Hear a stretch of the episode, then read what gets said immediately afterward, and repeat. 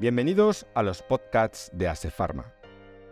Acompañamos a la farmacia española de principio a fin. Y ahora también nos puedes ver y escuchar en todas las plataformas. Bienvenidos de nuevo a los podcasts Asefarma. Hoy vamos a enfocarlo al área de la formación, porque en nuestro país hablar de formación especializada es eh, irremediablemente pensar en Centro de Estudios Financieros, en el CEP y el CEF está estrechamente ligado a un apellido de las Heras. Hoy tenemos a Arturo de las Heras. Bienvenido, Arturo. Muchas gracias. Arturo de las Heras, eres licenciado en Derecho, máster en Asesoría Fiscal, tienes también un programa de desarrollo directivo por el IES, eres representante de la mayor patronal de empresas de e-learning. Y bueno, vamos a conocer un poquito más quién es Arturo de las Heras. la primera pregunta es, vamos, eh, cantada. ¿Cómo y por qué decidiste enfocar tu carrera al ámbito de la enseñanza, de la formación? Bueno, eh, soy segunda generación ya de una empresa eh, familiar, como has dicho, eh, los de las Eras. Nos dedicamos a la formación. en el año 1977 empezaron mis padres con el proyecto, en principio de una forma muy modesta. mi padre no empezó pensando en tener nunca una universidad, sino en en ayudar a sus eh, compañeros y a otras personas a, aprobar eh, las oposiciones de, Hacienda. ¿eh? Ese fue el, germen y el origen de nuestro grupo familiar. Luego, con el tiempo, a esas iniciales oposiciones se fueron añadiendo los cursos, los másters, y luego en el año 2006 se aprueba nuestro proyecto universitario, la, Universidad a Distancia de Madrid, la UDIMA. Entonces, en ese entorno familiar, pues bueno, pues siempre tanto mi hermana como yo pues vimos eh, pues esa vida empresarial muy próxima, muy cercana. Eh, y bueno, pues siempre hemos estado eh, ligados a, alguna actividad, ¿no? desde nuestra más tierna infancia.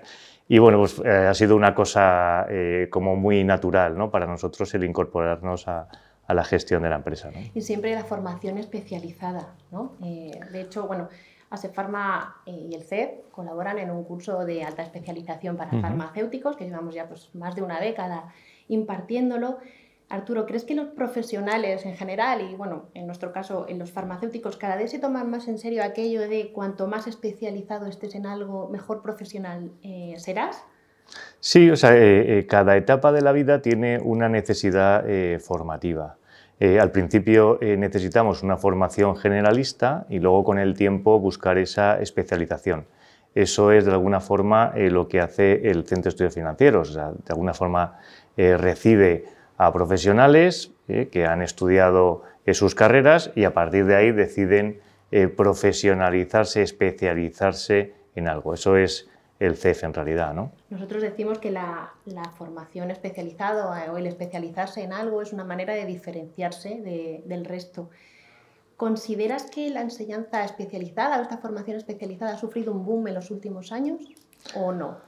Bueno, eh, yo creo que la necesidad ha estado ahí, pero sí que eh, también el, habernos convertido en un, país eh, muy competitivo en el que el conocimiento es importante, la especialización y la competencia frente a otros pues es importante y, es, y la forma de competir es eh, con más formación, o sea, tener ese, ese conocimiento superior que te hace eh, ser eh, mejor en el mercado. ¿no? Entonces, mm, como no, esta especialización pues, ha hecho que también los despachos de farmacia pues, cada vez sean pues, más allá de, de aquella botica antigua ¿no? y ahora bueno, son eh, prácticamente pues, eh, eh, tiendas de multiservicio y que, bueno, que es, mucho más que ir a, por la receta. ¿no? Eso es. Bueno, Roque de las Heras, tu padre fue el fundador de, del grupo C y es un nombre de referencia en el sector de la formación. Se dice que cuando empezaste en esto eras el hijo de y ahora has conseguido que casi tu padre sea el padre de Arturo de las Heras. ¿Cómo lo has hecho? Bueno, eh, eh, por suerte tenemos eh, un equipo de personas espectacular, o sea, de, los orígenes en los que mi padre con otros dos amigos empiezan a dar esas, clases de oposiciones, a la actualidad que más de mil personas colaboran con nosotros, bueno, pues es un, un, grupo pues, de los más significativos en el panorama educativo español y bueno, pues ese, esa reunión de tanto talento pues hace más fácil la tarea de, de, mi hermana y mía. ¿no? Porque de hecho compartes la dirección con tu hermana, Arancha de las Heras. ¿Cómo es el día a día en la dirección de una empresa familiar? Bueno, pues eh, eh, tenemos eh, la relación que tienen los hermanos, ¿no? que un día te, amas, otro día te odias.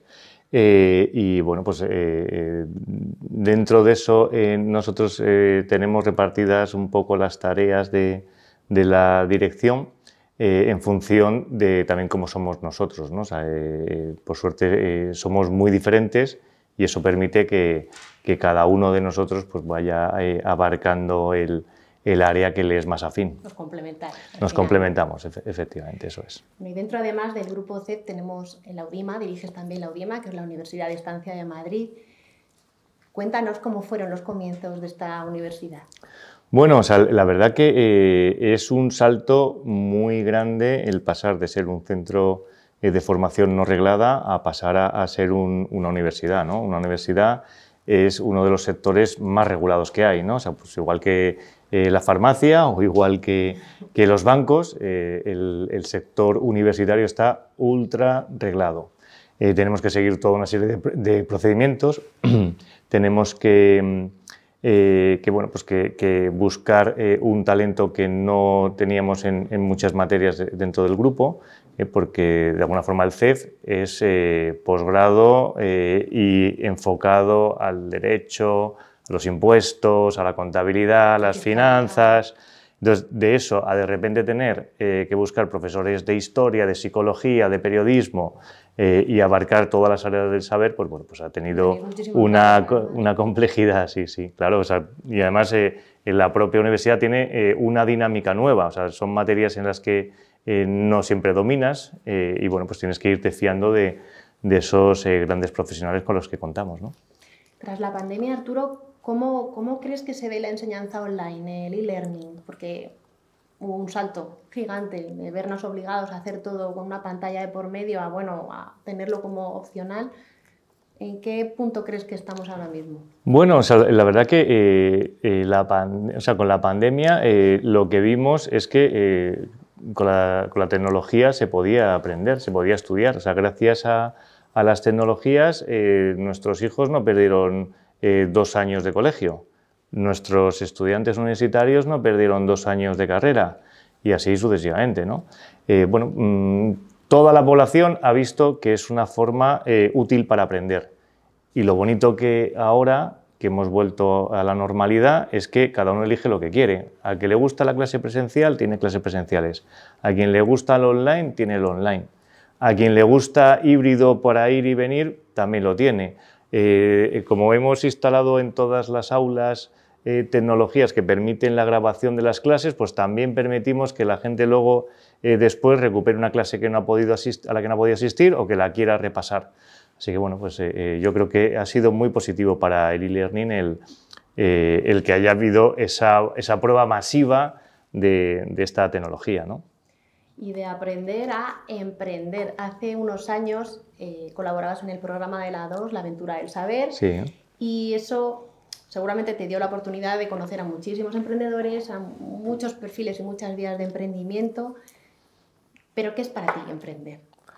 Para mí emprender, bueno, pues es el, crear eh, y, creer tú que puedes hacer algo nuevo, diferente y que, y que puedes ser capaz ¿no? de, de crear eh, una empresa o, también eh, dentro de, la propia empresa, ¿no? lo que se llama el intraemprendimiento, es ser capaz de, buscar soluciones nuevas, ¿eh? buscar otros caminos. Eso es un emprendedor. y si no lo eres, seguir intentándolo. Y seguir intentándolo, claro, eso siempre. eso siempre. ¿Qué es lo que más te llamó la atención de tu paso por aquel programa de televisión? Bueno, la verdad que eh, fue una experiencia curiosa. Fui un, eh, primero a una entrevista, eh, al periodista le, gustó lo que hicimos, pidió que repitiera otra vez, luego me encargó un programa sobre temas de marca personal y cuando acabé ya de, hablar de todas las redes sociales me dice, oye, pues mm, háblame de algo más. Digo, oye, mira, pues una cosa que podríamos, a la que le podríamos dar voz y que habitualmente no llega a la televisión es eh, pues los emprendedores. ¿no? Y bueno, le pareció interesante y cada 15 días durante cinco años pues íbamos invitando a, emprendedores, ¿no? entre ellos al director de esta firma, ¿no? de, que estuvo con nosotros, Carlos García Moliño. y bueno, pues la verdad que fue una experiencia muy enriquecedora. ¿no?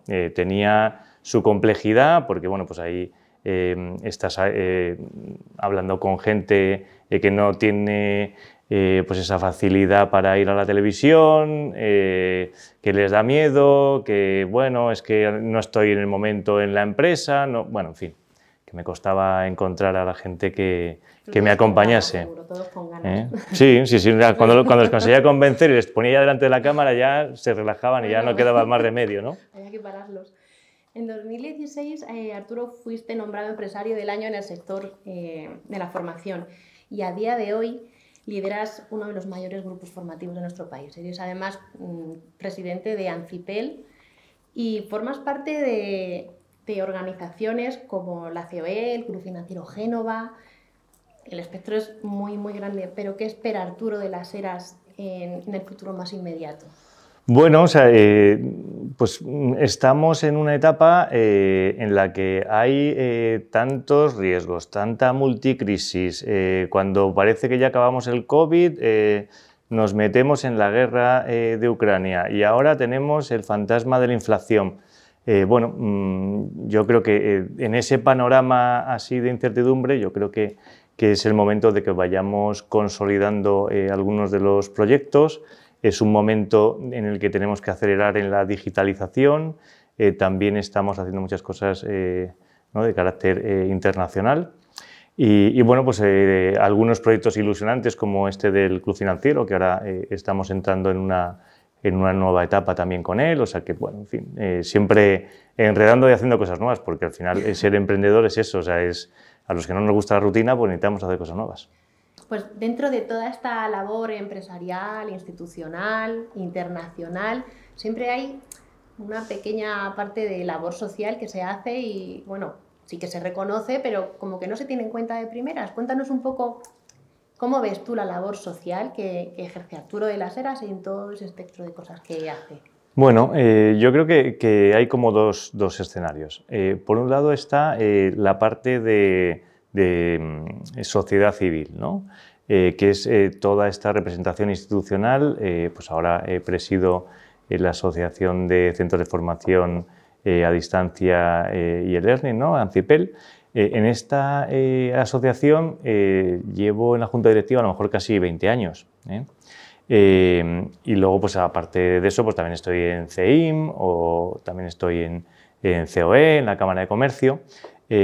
Yo entiendo que una vez que, la empresa está eh, suficientemente organizada, eh, pues bueno, pues que es el momento de, aportar a la sociedad ¿no? y ayudar, por así decir, al bien común. ¿no?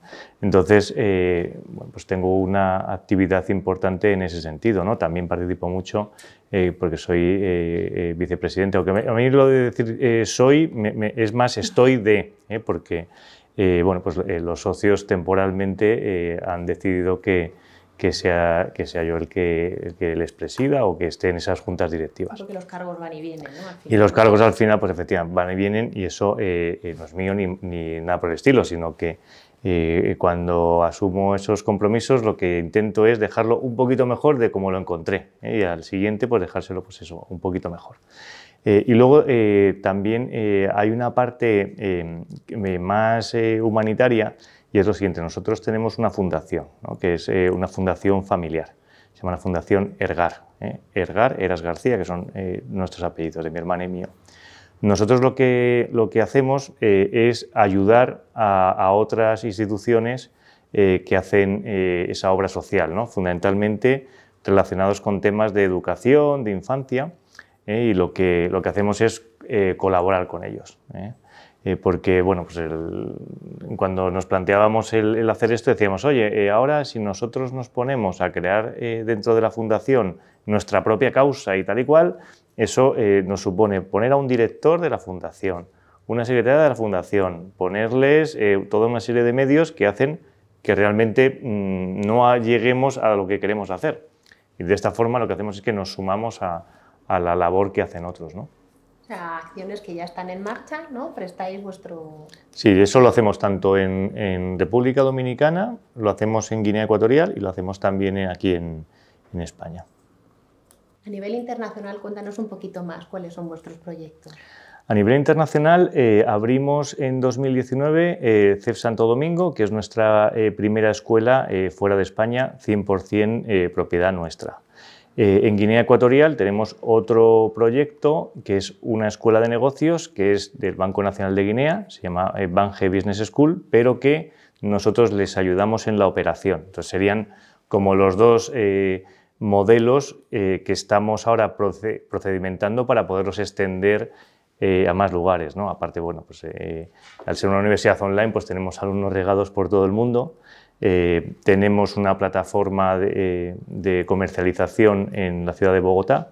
Y bueno, pues poquito a poco haciendo cosas por ahí, ¿no? Poco, pero sin parar, madre mía. Claro que sí. Arturo, ¿eres más de planificar o más de, bueno, lo que surja, improviso y ya veo cómo planifico después? Bueno, me encantaría planificar más. ¿Qué es lo que ocurre? Que muchas veces he visto que, bueno, pues que, las casualidades eh, son las que te guían al final. ¿no? Eh, es verdad que si lo tienes planificado es mejor, porque aunque luego la casualidad te lleve a que el proyecto, en vez de desarrollarlo con unas personas, lo hagas con otros, pero bueno, si lo tienes ya eh, pensado, avanzas más. ¿Cómo es un día cualquiera en la vida de Arturo de las Heras? Pues la verdad que, por suerte, muy diferentes unos de otros. hay días que, que empiezan como el de hoy con una entrevista eh, y luego después de esto tengo una reunión de dirección y luego tengo una comida y luego tengo una presentación, pero mañana eh, mi vida será totalmente al revés. Surgen viajes, o sea, eh, por suerte bueno, pues, tengo esa, esa facilidad de, de, adaptarme a lo, que, a lo que venga cada mañana. ¿no? Eso está bien. ¿Un deseo para 2023? Para 2023, que acabe la guerra que acabe la guerra. O sea, yo creo que tenemos todo y además eh, en la ciudad de Madrid estamos eh, viviendo un momento muy dulce y yo creo que tenemos todo para eh, realmente que, que al mundo le vaya mejor, pero para eso tiene que acabar la guerra. Muchísimas gracias, Arturo. Nada, muchas gracias a vosotros por invitarme.